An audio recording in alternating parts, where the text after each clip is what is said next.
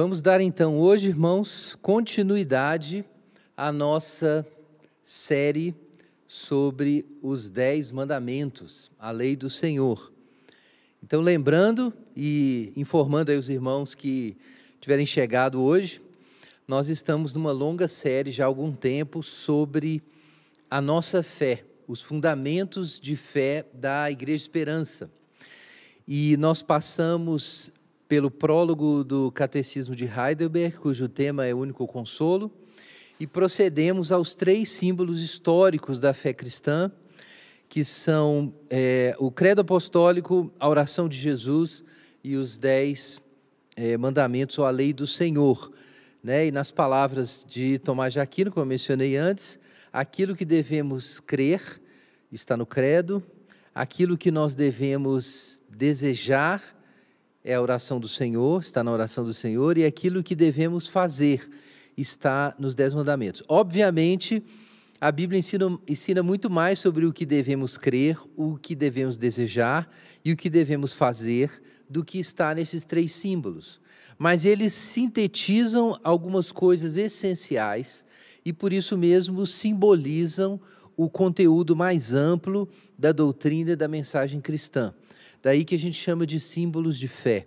Né? Eles representam alguma coisa de forma ali sintética. Então nós começamos a nossa quarta subsérie é, na semana passada, é, quando nós começamos a falar sobre os Dez Mandamentos. Né? Então essa é a nossa quarta subsérie. Vamos abrir é, a Bíblia no livro do Êxodo. Nós vamos ler Êxodo capítulo 20, depois Deuteronômio capítulo 6. Nós ainda vamos ler, além disso, 1 Reis 18 e Tiago 4, mas nós vamos começar lendo Êxodo e Deuteronômio, porque esses dois trechos sumarizam o que é a fé monoteísta, o primeiro mandamento: Não terás outros deuses diante de mim. Então vamos começar lendo Êxodo, capítulo 20. Me acompanhe aí na sua Bíblia. Nós vamos ler todos os dez mandamentos para ajudar a gente a fixar. Então Deus falou todas estas palavras. Eu sou o Senhor teu Deus, que te tirou da terra do Egito, da casa da escravidão.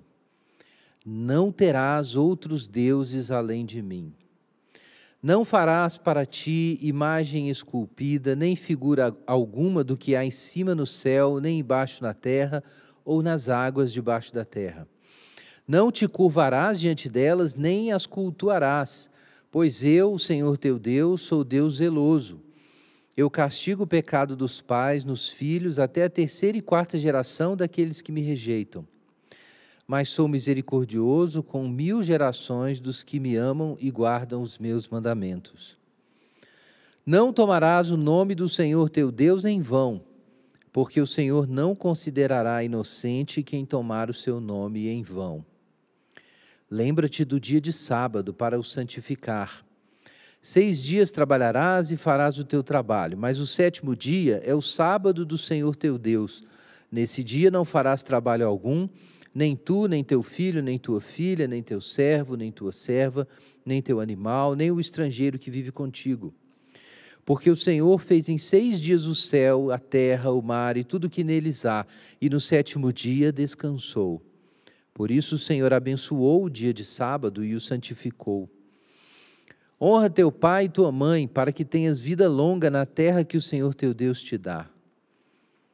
Não matarás, não adulterarás, não furtarás, não dirás falso testemunho contra o teu próximo, não cobiçarás a casa do teu próximo, não cobiçarás a mulher do teu próximo, nem o seu servo, nem sua serva, nem seu boi, nem seu jumento, nem coisa alguma do teu próximo. Esses são os dez mandamentos ou as dez palavras. Vamos ler agora Deuteronômio capítulo 6. Deuteronômio, capítulo 6, versos 1 em diante. Estes são os mandamentos, os estatutos e os preceitos que o Senhor teu Deus mandou ensinar-te, a fim de que os cumprisses na terra a qual estás indo possuir, para que temas o Senhor teu Deus e guardes todos os seus mandamentos e estatutos que eu hoje te ordeno, tu, teu filho e o filho do teu filho, todos os dias da tua vida, para que os teus dias se prolonguem Ó Israel, ouve e tem cuidado de guardá-los, para que vivas bem e te multipliques muito na terra que dá leite e mel, como o Senhor, Deus de teus pais, te prometeu. Ouve, ó Israel, o Senhor nosso Deus é o único Senhor. Amarás o Senhor teu Deus de todo o teu coração, com toda a tua alma, e com todas as tuas forças. E estas palavras que hoje te ordeno estarão no teu coração. E as ensinarás a teus filhos, e delas falarás sentado em casa e andando pelo caminho, e ao deitar-te e ao levantar-te. Também as amarrarás como sinal na mão e como faixa na testa, e as escreverás nos batentes da tua casa e nas tuas portas. Quando o Senhor teu Deus te estabelecer na terra que prometeu te dar, em juramento feito aos teus pais, Abraão, Isaque e Jacó, com grandes e boas cidades que não edificaste, com casas cheias de tudo o que é bom, as quais não encheste, poços que não cavaste, vinhas e olivais que não plantaste, e quando comeres e te fartares, cuidado para não te esqueceres do Senhor que te tirou da terra do Egito, da casa da escravidão Temerás o Senhor teu Deus e a ele prestarás culto e jurarás pelo seu nome. Não seguirás outros deuses, os deuses dos povos que habitarem ao teu redor, pois o Senhor teu Deus que está contigo é um Deus zeloso. A ira do Senhor teu Deus poderá se acender contra ti e ele te destruirá da face da terra. Não coloqueis à prova o Senhor vosso Deus, como fizestes em Massá Guardareis com cuidado os mandamentos do Senhor vosso Deus, como também os testemunhos e estatutos que te ordenou. Farás o que é justo e bom aos olhos do Senhor, para que vivas bem e entres na boa terra que o Senhor prometeu com juramento a teus pais, e tomes posse dela, para que expulses da tua frente todos os teus inimigos, como disse o Senhor. Amém. Graças a Deus. Pai Santo, pedimos a tua bênção e a iluminação do teu Espírito Santo nessa manhã. Nos faz compreender e receber no coração a tua palavra, Senhor. Pelo teu Espírito nos faz obedientes. Em nome de Jesus. Amém. Irmãos, aqui está a confissão de fé de Israel. Nós recitamos aí o, o único consolo, o credo apostólico, o Pai Nosso, os Dez Mandamentos, Israel tinha a sua confissão de fé. Israel tinha a sua profissão de fé. Ouve, ó Israel, o Senhor vosso Deus é o único Senhor. Amarás ao Senhor teu Deus de todo o teu coração, de toda a tua alma, de todo o teu entendimento e com todas as suas forças. Isso é a fé de Israel, o monoteísmo, a crença não apenas na existência de um único Deus, mas na existência de um único Senhor. Isso significa que não apenas nós não devemos crer em outros deuses e crer em um único Deus, mas que a existência de um único Deus implica a convergência de todas as potências da alma e da personalidade, de tudo que nós somos, sobre um único foco: Deus. É por isso que nós temos a afirmação no verso 4: de que Deus é o único, e a afirmação no verso 5, de que Deus é a única devoção. Isso, irmãos, é o monoteísmo. Nós não somos politeístas, mas também não somos deístas. A gente não acredita que existe um Deus que fez tudo e lá, e ele manda em tudo, e cada um faz o seu caminho. Muitas pessoas seguem hoje o que foi denominado pelo filósofo cristão Christian Smith é, deísmo é, terapêutico moralista. É o que ele considera hoje a verdadeira religião dos Estados Unidos da América, por exemplo. O que, que é o deísmo moralista terapêutico? É a ideia de que existe um Deus que fez todas as coisas, mas ele não fica intervindo no mundo, ele não age aqui, ele não faz nada. Ele só fez o mundo e tem uma lei. E você, é, ou melhor dizendo, tem uma regra moral. E você tem que ser uma pessoa moral, entendeu? E buscar ser feliz.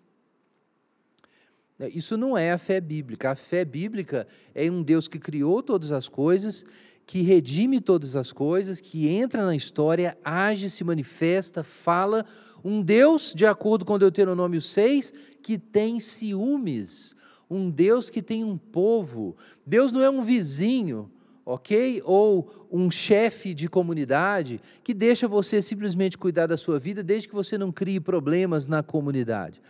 Deus entrou na história e no mundo para se casar. E de fato, é isso que a Bíblia diz sobre lá em Apocalipse, sobre o fim da história, sobre a nova Jerusalém descendo do céu como noiva para o seu esposo. Tudo isso aqui, se você não entendeu ainda, é um, um grande casamento. Quem já trabalhou na preparação de um casamento sabe a trabalheira que dá. Então, isso aqui tudo é a preparação de um casamento. E Deus não quer nada menos do que isso. Nós temos um Deus, diz o capítulo 6, verso 15, zeloso, que tem ciúmes. Então, monoteísmo não é apenas crer na existência de um Deus, construir através de um argumento cosmológico, ou de um argumento teleológico ou ontológico, demonstrar a necessidade da existência de Deus por causa da própria natureza do ser, ou um argumento de causalidade, é, como William Lane Craig faz, né, o argumento Callan, para demonstrar que a existência da nossa ordem temporal exige, a, implica a existência de um Criador, de uma causa é, primária, e tudo isso fa pode fazer sentido, eu não sou contra isso. Mas você não é monoteísta porque você aceitou um argumento cosmológico pela existência de Deus, seja clássico ou moderno. Você não é monoteísta só por isso. Ou melhor, isso não é o monoteísmo bíblico, melhor dizendo. Isso não é a fé de Israel, esse é o ponto. Você talvez seja assim monoteísta se você crê nessas coisas. Mas para você estar na fé, na fé, na religião monoteísta que foi fundada no Êxodo, que foi pré-anunciada ali em Abraão e fundada aqui, isso não é suficiente. Não basta você acreditar que Deus é um só. Tiago escreveu a carta de Tiago, o Tiago sábio, o homem da oração, chamado pelos judeus do século I, de Tiago, joelhos de camelo, porque dizem que os joelhos dele eram grossos de tanto que ele orava. O Tiago, que foi o líder da igreja de Jerusalém, mesmo sendo um dos apóstolos, mas que era irmão de Jesus, creu em Jesus depois. Tiago disse o seguinte: vamos nos lembrar do que ele fala. Você crê que Deus é um só? Fazes bem. Até os demônios creem e tremem. Então eu quero te dizer o seguinte: se você acredita na existência de Deus, Talvez isso não te torne melhor do que um demônio. Isso não é suficiente na religião bíblica. Não é suficiente. Porque na Bíblia, além de você crer que existe só um Deus, você tem que ter na sua vida só um Deus. O verso 4 diz: O Senhor nosso Deus é o único Senhor. E o verso 5 diz: O Senhor é a sua única devoção. Esse é o primeiro mandamento. O primeiro mandamento não é crerás na existência de um único Deus. O primeiro mandamento é não terás outros deuses diante de mim. Esse é o primeiro mandamento. É claro que a gente precisa compreender quem é Deus para viver essa realidade, crer nessa realidade, viver essa devoção. A gente precisa saber quem é Deus. Quem é Deus, afinal de contas? Será que Deus é Baal? Nós vamos ler daqui a pouco o 1 Reis. Se Yahvé é Deus, devemos seguir a Yahvé. Onde está Deus e qual é o seu nome? Eu quero te lembrar do que está em Êxodo mesmo. Você pode deixar seu dedinho aí em Deuteronômio e a gente dá um pulo ali para o Êxodo. Voltamos para o Êxodo capítulo 2. Quando o povo estava ali passando aquele perrengue no Egito, sofrendo, e depois de muitos dias, diz é, Moisés, aqui Êxodo capítulo 2, verso 23, o rei do Egito morreu e os israelitas continuavam gemendo debaixo da escravidão. Então clamaram e o seu clamor por causa da escravidão subiu a Deus.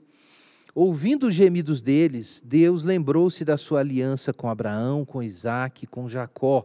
E Deus olhou para os israelitas e viu a condição em que se encontravam.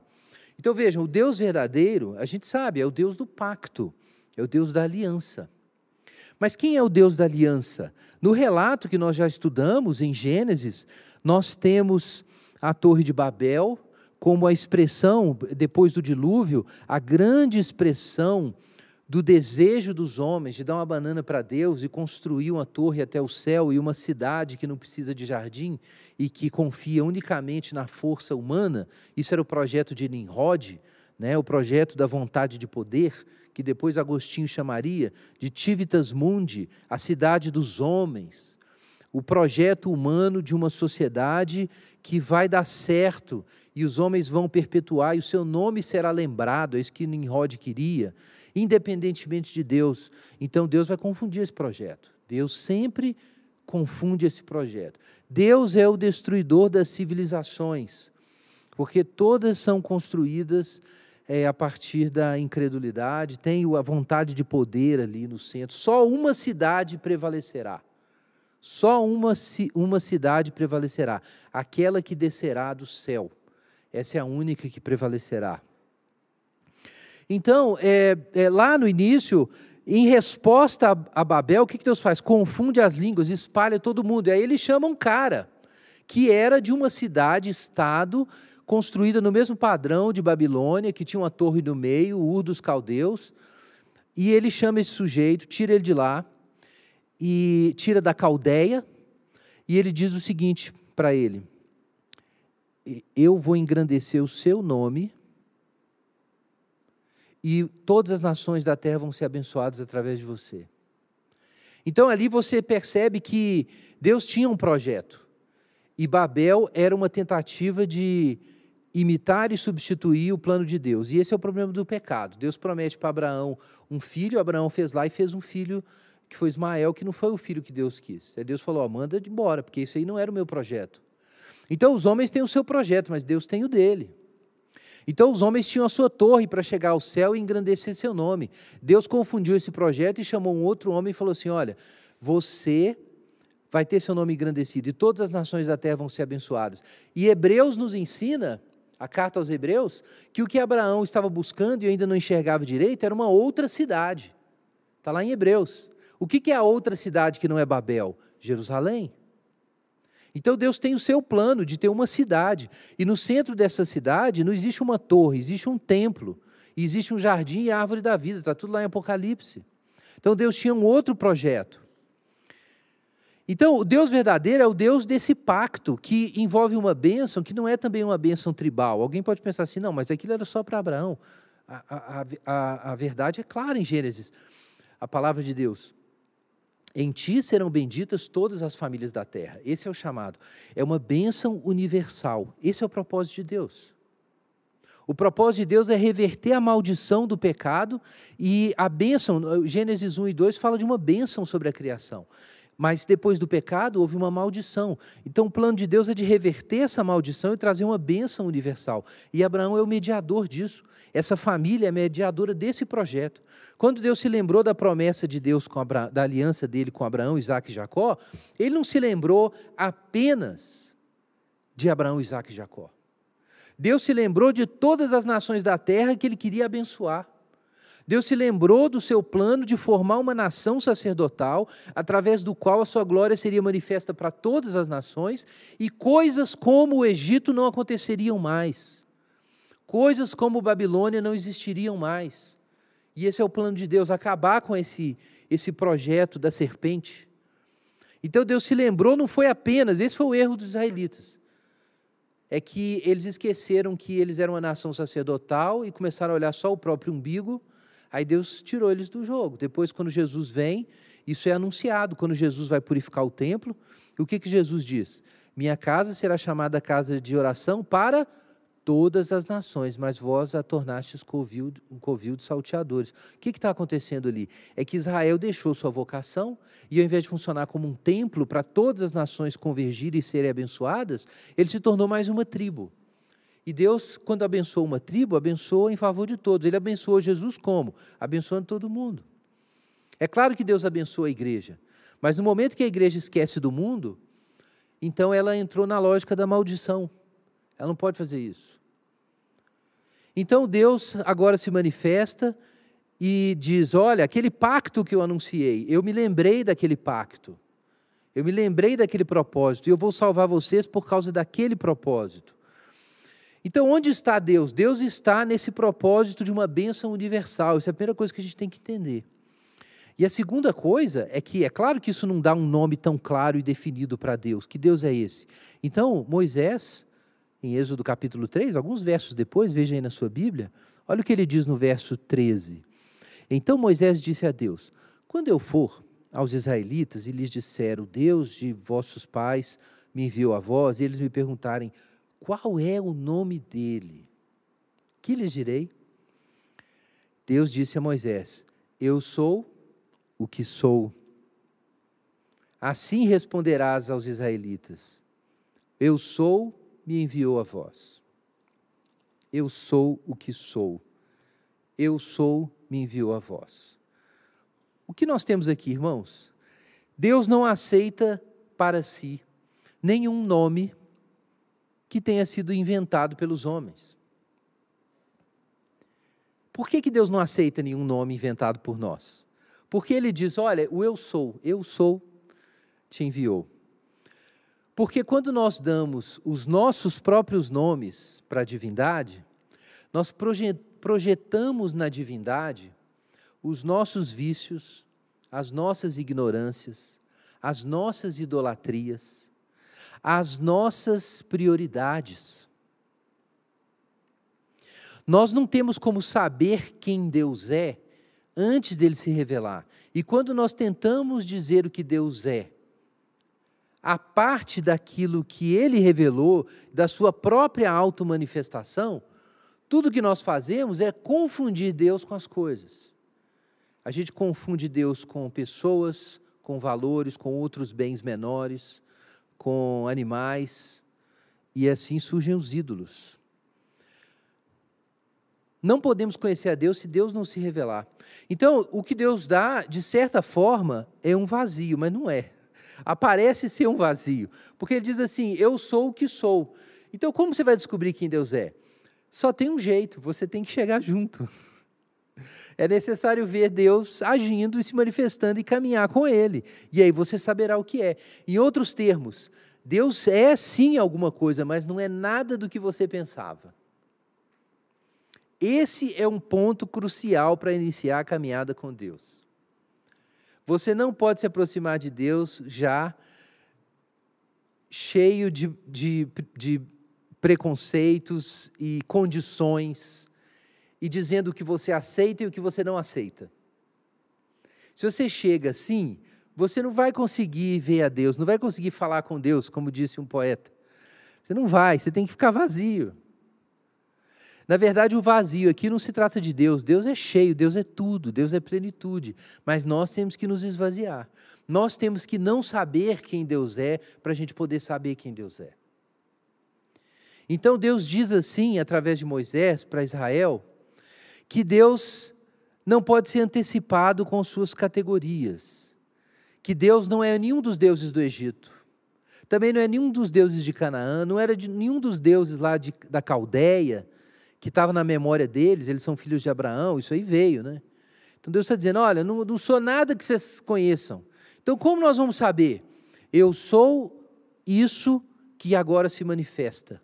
Eu sou o que sou, eu sou o que está havendo. Vocês vão me dar um nome a partir de como vocês vão me descobrir.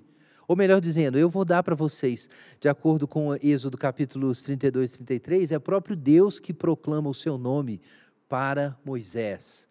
É o próprio Deus que proclama o seu nome. Então, quando Deus age e se manifesta e liberta o povo do Egito, nós temos os dez mandamentos. E aí nós temos, nós acabamos de ler agora, Êxodo capítulo 20, o prólogo dos dez mandamentos. E o que diz esse prólogo? Eu sou, finalmente, um conteúdo. Primeiro Deus disse, eu sou. Diga que o eu sou é, enviou você a eles. Eu sou o que sou. Mas agora Deus dá um outro conteúdo. Ele diz assim: palavras de Deus. Eu sou o Senhor teu Deus que te tirei da terra do Egito, da casa da escravidão. Então agora tem muito conteúdo. Como nós descobrimos quem Deus é? Em seus atos reveladores na história, em seus atos salvadores na história.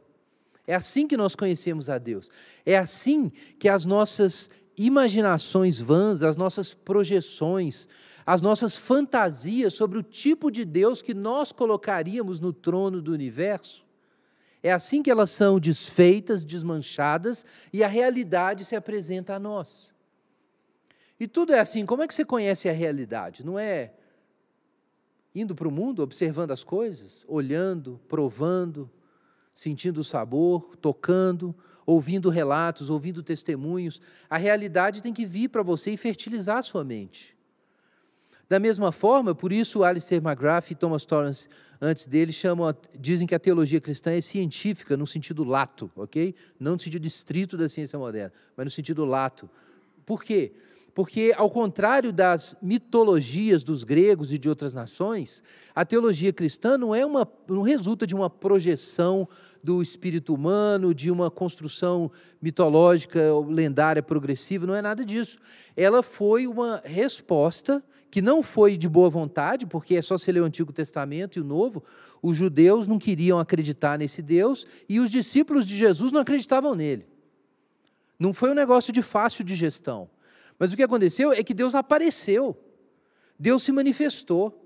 A luz da glória de Deus brilhou diante deles a ponto de eles ficarem apavorados e quererem fugir. E isso se repetiu várias vezes. Daí a gente dizer que existe uma ciência positiva de Deus. É porque há um conhecimento positivo de Deus não é imaginação, não é mito, não é pela arte, não é nada disso. Deus apareceu e andou entre nós. E aí a gente foi obrigado, contra a nossa vontade, a reformular tudo que a gente pensava que Deus é, que o ser humano é e qual o seu destino. Nós fomos obrigados pelo choque da realidade da revelação de Deus. E isso foi assim no Antigo Testamento e foi assim no Novo. O cristianismo não tem nada a ver com, nesse sentido, com outras religiões, com mitologia, não tem nada a ver, é outra coisa. É outra coisa. A gente recorre a mitos. Eu recorro, por exemplo, ao mito de Narciso sempre para falar sobre a sociedade moderna, mas é outro jogo. A mitologia, por mais seja reveladora sobre a profundidade existencial do ser humano, ela não mostra onde Deus está e quem Deus é. E quando Deus se apresenta, o Deus de verdade, o Deus verdadeiro, é um mistério, um choque. É um choque para todo mundo, é um choque para os hebreus e um choque para os egípcios. Os egípcios também encontraram Deus, gente. Eles tinham os deuses deles lá, mas eles encontraram Deus. Só que encontraram Deus dando as costas para eles, mas encontraram. Encontraram um Deus que humilhou os seus deuses, que arrasou o Egito, que deixou o Egito ajoelhado por algumas gerações. Esse foi, como, esse foi o modo que eles encontraram Deus, tendo a sua servidura partida. Israel encontrou Deus na salvação. Deus é o Deus do juízo e da salvação. É o Deus que age na história e cujos projetos, isso é muito importante, não podem ser confundidos com os projetos do Egito. Eu sou o Senhor teu Deus que te tirei da terra do Egito, da casa da servidão. Então isso é da mais alta significância, irmãos. Deus não é o legitimador e o avalista dos nossos projetos de felicidade, de sociedade, de justiça, de política, de história, ou seja o que for. Deus não é o legitimador e o avalista dos meus projetos. Babel era um projeto. O Egito é um projeto.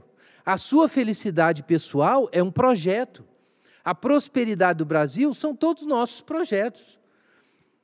Está tudo errado nesses projetos? Não.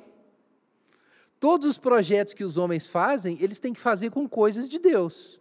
Inclusive aqui em Deuteronômio, a gente leu no capítulo 6, Deus diz assim: olha, quando você chegou no Egito, chegar no Egito, vocês vão descobrir que lá tem cidades boas.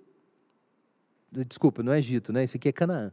Vocês vão descobrir lá em Canaã que tem cidades boas, que tem casas boas, casas cheias de tudo que é bom, e tem poços, e tem olivais, e tem vinhas.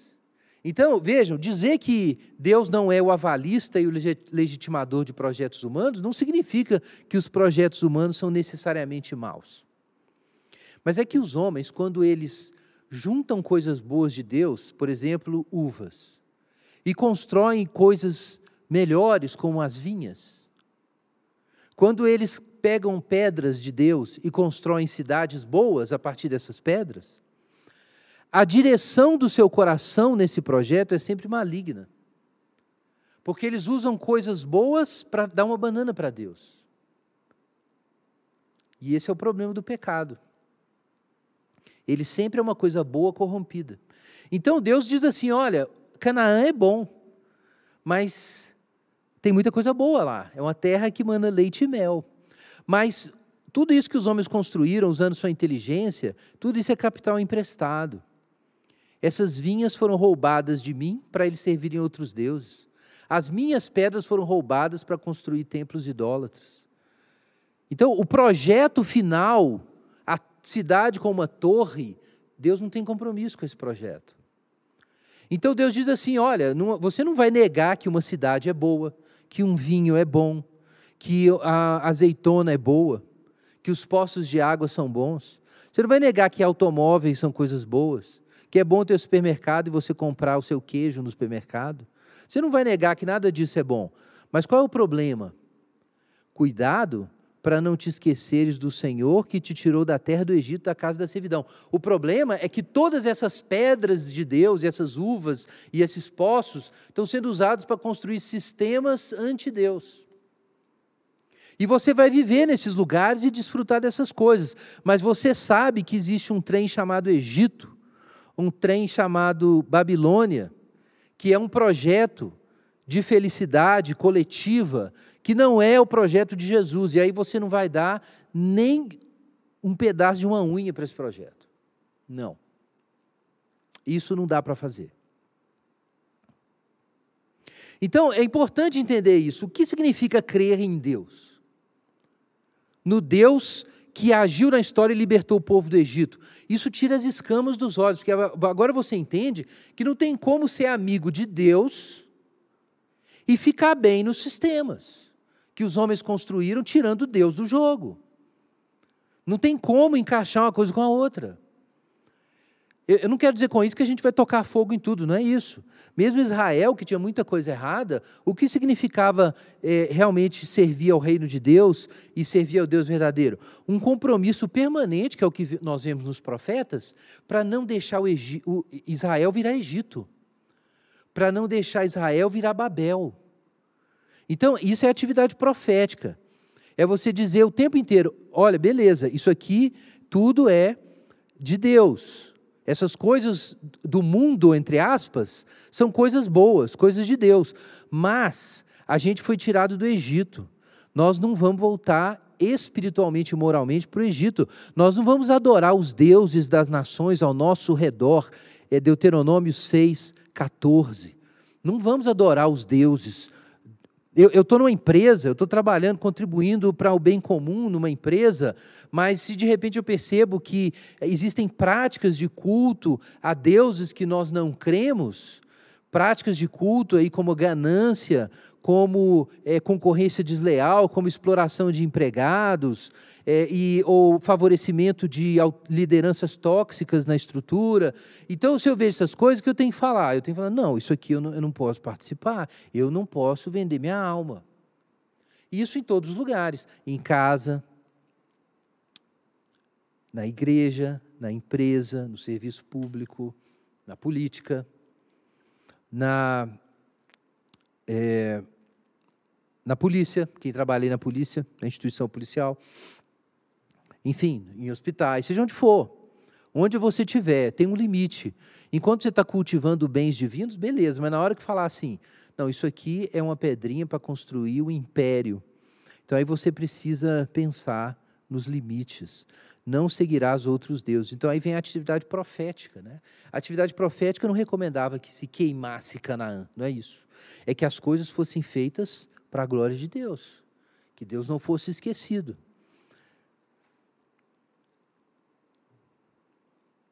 Abra sua Bíblia na carta de Tiago.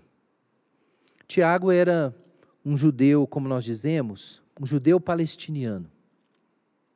O que é um judeu palestiniano? Paulo, gente, era um judeu helenista, os irmãos lembram, né? Ele era um cara que, de Tarso, é, da Cilícia, é, de pai romano, ou seja, um sujeito que não compartilhava da cultura judaica. Então Paulo, mas tinha uma mãe judia. Então Paulo, né, por causa da linhagem, a, a, a, a linhagem era contada em termos matrilineares, né? Então você é judeu se você tem a mãe judia. Então Paulo é um judeu porque a mãe é judia, ele está ele tá na comunidade de Israel, mas ele também é filho de romano. A gente não sabe como que o pai dele se tornou cidadão romano. Mas Paulo tem uma educação dupla, né? Ele conhece a cultura hebraica, mas ele sabe bem o grego. Ele conhece as leis romanas. Paulo vive nos dois mundos ali. Quem é Tiago? Tiago é um judeu palestiniano, não é um judeu helenista. Então significa que ele foi totalmente educado no mundo hebraico. Ele pensa nessas categorias. É, é um pouco diferente. Por isso que você lê textos bíblicos, por exemplo, que no Novo Testamento, Mateus, você vê que é mais judaico do que Lucas ou do que Marcos. Então, Paulo, você vê que é muito mais helenista do que Tiago. Então, vamos ler, Tiago. Por que isso é importante? Eu estou destacando isso. Porque a gente tem que ter em mente que quem está falando essas coisas que a gente vai ler, em Tiago capítulo 2, é um judeu. E o judeu palestiniano, um sujeito pensando o tempo inteiro em Israel, pensando o tempo inteiro ali no monoteísmo, na, no compromisso com o verdadeiro monoteísmo. E olha o que ele diz na carta de Tiago, capítulo 2. Perdão, capítulo 4. carta de Tiago, capítulo 4. Vamos ler os versos 1 em diante. De onde vêm as guerras e discórdias que há entre vós? Será que não vem dos prazeres que guerreiam nos membros do vosso corpo? Cobiçais e nada conseguir. O que, que é isso? que ele está falando de cobiça? Está falando do quê? Do décimo mandamento. Cobiçais e nada conseguir. Nada conseguir. Então, se a gente cobiça, viola o décimo mandamento, Paulo também destaca muito esse mandamento, o que, que se segue? A quebra do quê? Dos outros mandamentos. Matais, invejais e não podeis obter, brigais e fazeis guerras, Nada tendes porque não pedis, pedis e não recebeis porque pedis de modo errado, só para gastardes em vossos prazeres. Ou seja, Tiago está dizendo que os pecados nascem todos desse fato de que você quebra o último mandamento. E se o seu coração está preso na cobiça, você é insaciável. E todo obstáculo à, satisfação da sua cobiça vira motivo para a guerra. E aí vem as violências e tudo mais. Versículo 4. Infiéis, não sabeis que a amizade do mundo é inimizade contra Deus? Agora ele toca na ferida. Parece que só tem um caminho, não tem negociação, não tem meio termo. Só existe um caminho. Portanto, quem quiser ser amigo do mundo se coloca na posição de inimigo de Deus. Ou pensais sem, ser sem motivo o que a Escritura diz: o Espírito que ele fez habitar em vós tem muito ciúme. Gente, isso aqui está no Antigo Testamento. Mas o primeiro lugar que isso aparece é Deuteronômio capítulo 6. Que Deus tem ciúmes, Deus é um Deus zeloso. Então Deus não divide lealdades, a devoção tem que ser plena. A cobiça não deixa a gente ter devoção plena. Porque a cobiça fragmenta a alma em mil direções.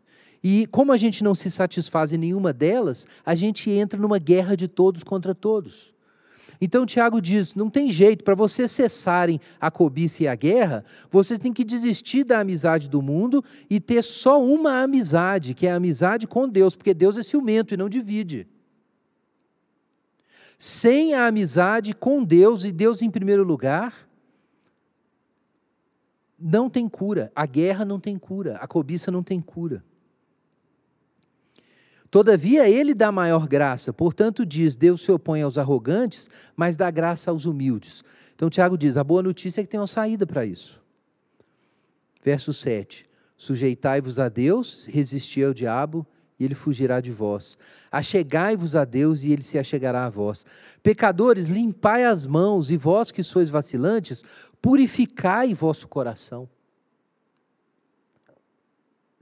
Entristecei-vos, lamentai e chorai, que vosso riso se transforme em lamento e a vossa alegria em tristeza. Humilhai-vos diante do Senhor e ele vos exaltará.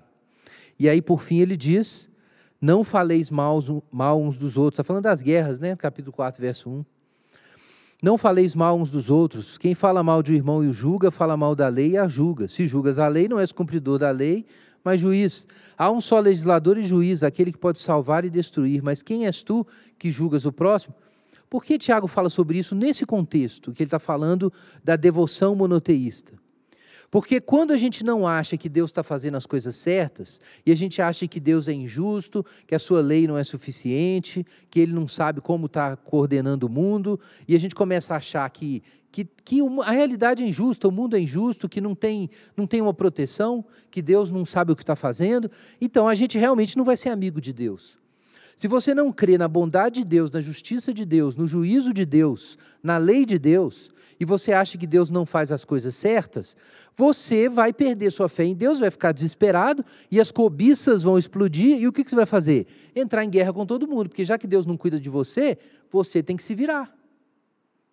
Se Deus não é justo, não é bom, não sabe o que está fazendo, quem tem que tomar conta do negócio? Eu.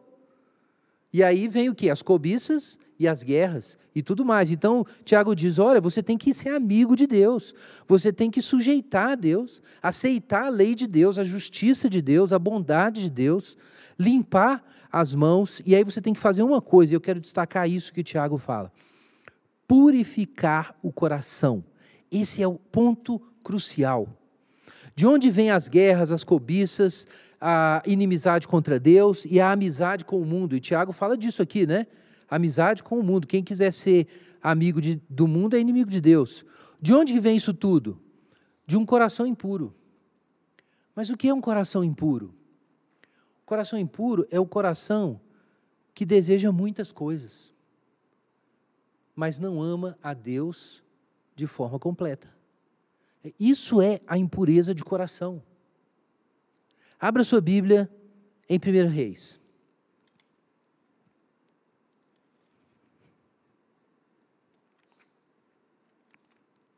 Primeiro livro dos Reis, capítulo 18.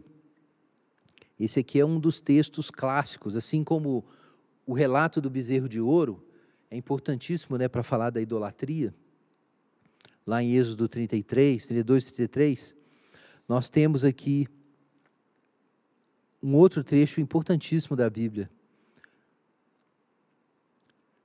Quando o profeta Elias confronta o rei Acabe, o rei idólatra. 1 Reis, capítulo 18. Primeiro livro dos Reis, capítulo 18, verso 18. Vamos começar, aliás, um pouco antes, né? é, Elias foi se encontrar com o rei Acabe. Ou melhor dizendo, Acabe foi se encontrar com Elias. Né? O próprio Elias mandou avisar através de Obadias. Veja o verso 17. Quando Acabe viu o profeta Elias, disse-lhe: És tu o perturbador de Israel? Elias respondeu: Não sou eu que tenho perturbado Israel, mas és tu e a família do teu pai, pois abandonastes os mandamentos do Senhor e seguistes os Baalins. Agora ordena que se reúna a mim todo Israel no Monte Carmelo, como também os 450 profetas de Baal e os 400 profetas de Azerá, que comem da mesa de Jezabel, a rainha. Então Acabe convocou todos os israelitas e reuniu os profetas no Monte Carmelo. Elias se aproximou de todo o povo e disse: Até quando titubeareis entre dois pensamentos? Se o Senhor é Deus, seguiu, mas se Baal é Deus, seguiu. O povo, porém, não lhe respondeu nada. Os irmãos estão entendendo aqui o que é impureza de coração? Não, eu amo a Deus, mas Baal é legal. Eu amo a Deus, mas eu vou ficar com Baal, com Santo Expedito. É Jesus, mas Maria completa o que Jesus não faz. Tem umas coisas que é só Maria, Jesus não dá para ir direto. Mas é também, é, pode ser outra divindade, pode ser deuses, deuses das religiões de matriz africana, no caso do Brasil, ou pode ser outras coisas da nossa sociedade secular, né? Isso não faz tanto sentido na nossa sociedade secular. Qual é o verdadeiro perigo hoje? Dinheiro, poder político, eficácia política. Muitos cristãos estão dispostos a vender qualquer coisa, qualquer coisa, para garantir o sucesso político. Para garantir o sucesso político. Não dá para o cristão fazer isso. Mas isso pode ser feito com política, com dinheiro, pode ser no amor. Pode ser no amor também, nas relações afetivas, conjugais. Você divide a lealdade ali, né? Não é Deus e as outras lealdades ao redor. Né? Não, não, não, Deus não é o sol e todas as outras lealdades existem, mas giram ao redor do sol. Não, ali é Deus é um planeta. Deus é Saturno e Baal é Júpiter. E quem está no centro? Eu. E isso era Israel. Quem é Deus? É Baal ou é Yahvé? E o povo? O que, que o povo respondeu? Nada. Nada.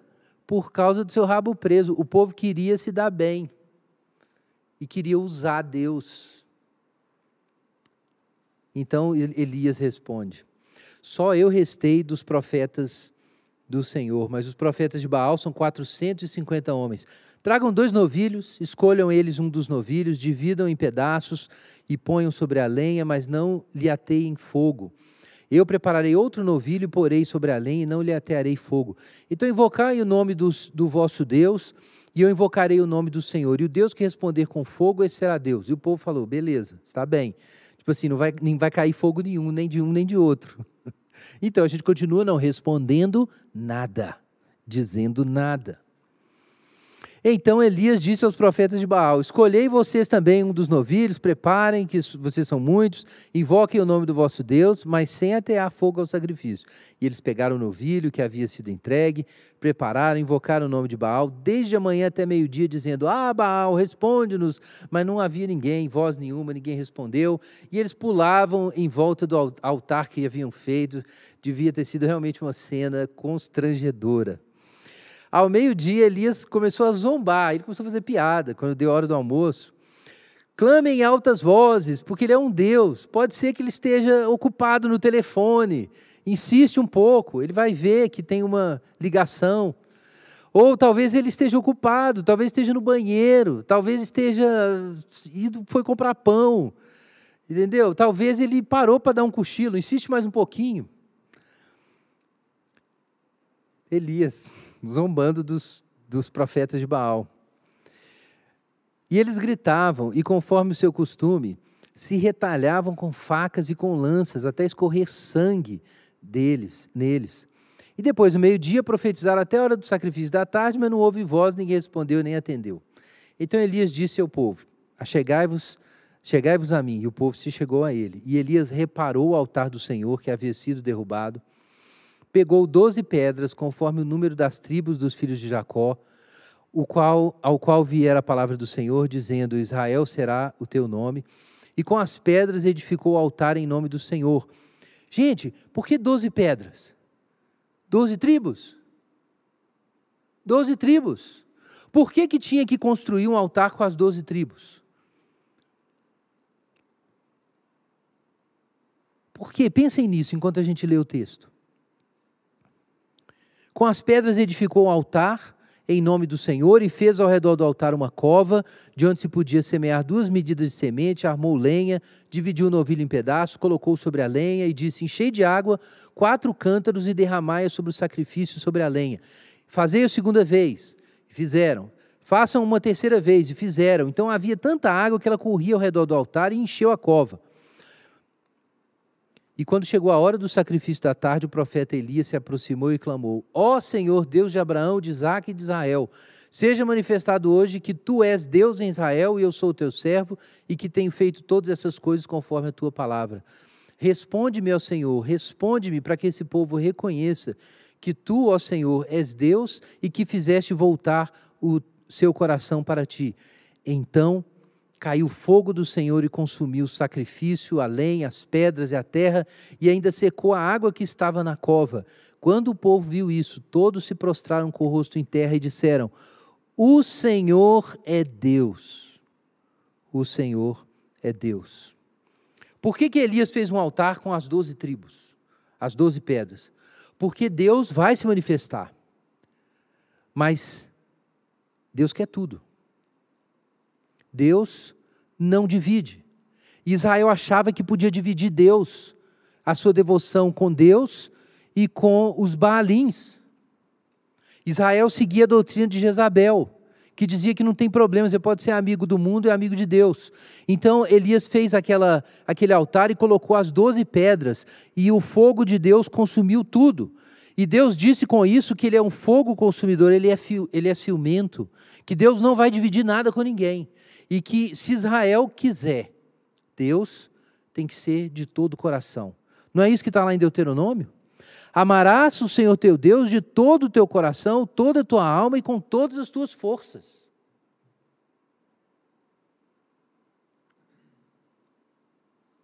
Deus deseja devoção completa. Deus não divide com ninguém. Deus tem ciúmes. O que, que significa esse ciúmes? Não se trata assim de meramente da nossa passionalidade, né? Você pode pensar aí, para dar uma ilustração, de repente você tem um filho. Você ama o seu filho, cuida do seu filho. E de repente você descobre que, sei lá, um amigo ou um colega de escola, talvez um colega de escola aí mais velho, começa a iludir seu filho propondo para ele um jeito de ganhar dinheiro fácil, dizendo que as regras dos pais são estritas demais, e compartilha ali uma droga com ele, e você descobre então que existe um sujeito é, corrompendo ali o seu filho. Você vai ter ciúmes. Mas nesse caso não é ciúme egoísta, passional necessariamente. Pode ser, se você é um pai que pensa em primeiro lugar na sua felicidade, ou uma mãe que pensa na sua felicidade e não do seu filho, né? Existe isso. Amores opressivos, tóxicos, que não deixam a pessoa respirar. Mas num caso desse, essa paixão de querer defender seu filho e separar seu filho do outro, é um ciúme amoroso, a gente pode dizer, por analogia aqui. É um ciúme amoroso. É uma compreensão de que se o seu filho ficar naquele relacionamento, ele, ele vai ser dissipado. O que ele é, as suas virtudes, o seu futuro, suas possibilidades, seus potenciais vão ser dissipados, desperdiçados, porque aquele relacionamento vai destruir seu filho. Então, o ciúme de Deus é esse ciúme.